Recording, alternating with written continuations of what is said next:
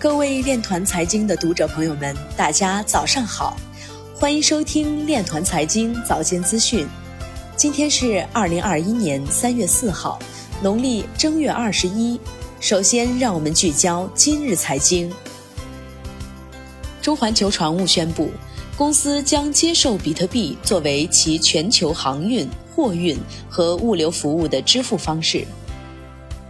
华尔街分析师给予 Coinbase 股票买入评级。据官方消息，区块链 KOL 火牛院长入驻 BMEX 交易所，并达成战略合作。江西将助力阿里中心逐步引入蚂蚁区块链创新中心。数据显示，以太坊供应量百分之二十，超过三年未发生任何链上移动。数据表示，Purpose 旗下比特币 ETF 现拥有超过一点一万个比特币。Ripple 联合创始人称，公司将把全球总部设在旧金山。抹茶交易所与 Solana 生态达成深度合作，支持索拉纳生态的发展。据 Cointelegraph 消息，亿万富翁表示，亚马逊可能很快就会开始接受比特币。CryptoQuant CEO 表示，牛市很可能会持续下去。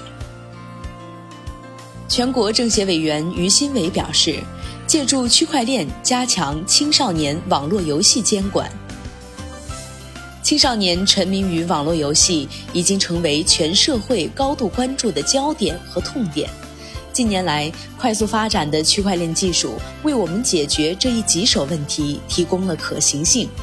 可以利用区块链具有的不可篡改、可溯源、分布式等特性，实现对网络游戏服务提供商是否按照《未成年人保护法》要求落实实名认证、时间管理、消费管理等有关规定，对未成年人上网行为实现监管，切实有效地助力青少年形成良好的网络行为习惯，减少网络游戏对青少年的毒害。以上就是今天链团财经早间资讯的全部内容，欢迎转发分享。如果您有更好的建议，请扫描文末二维码与主播分享。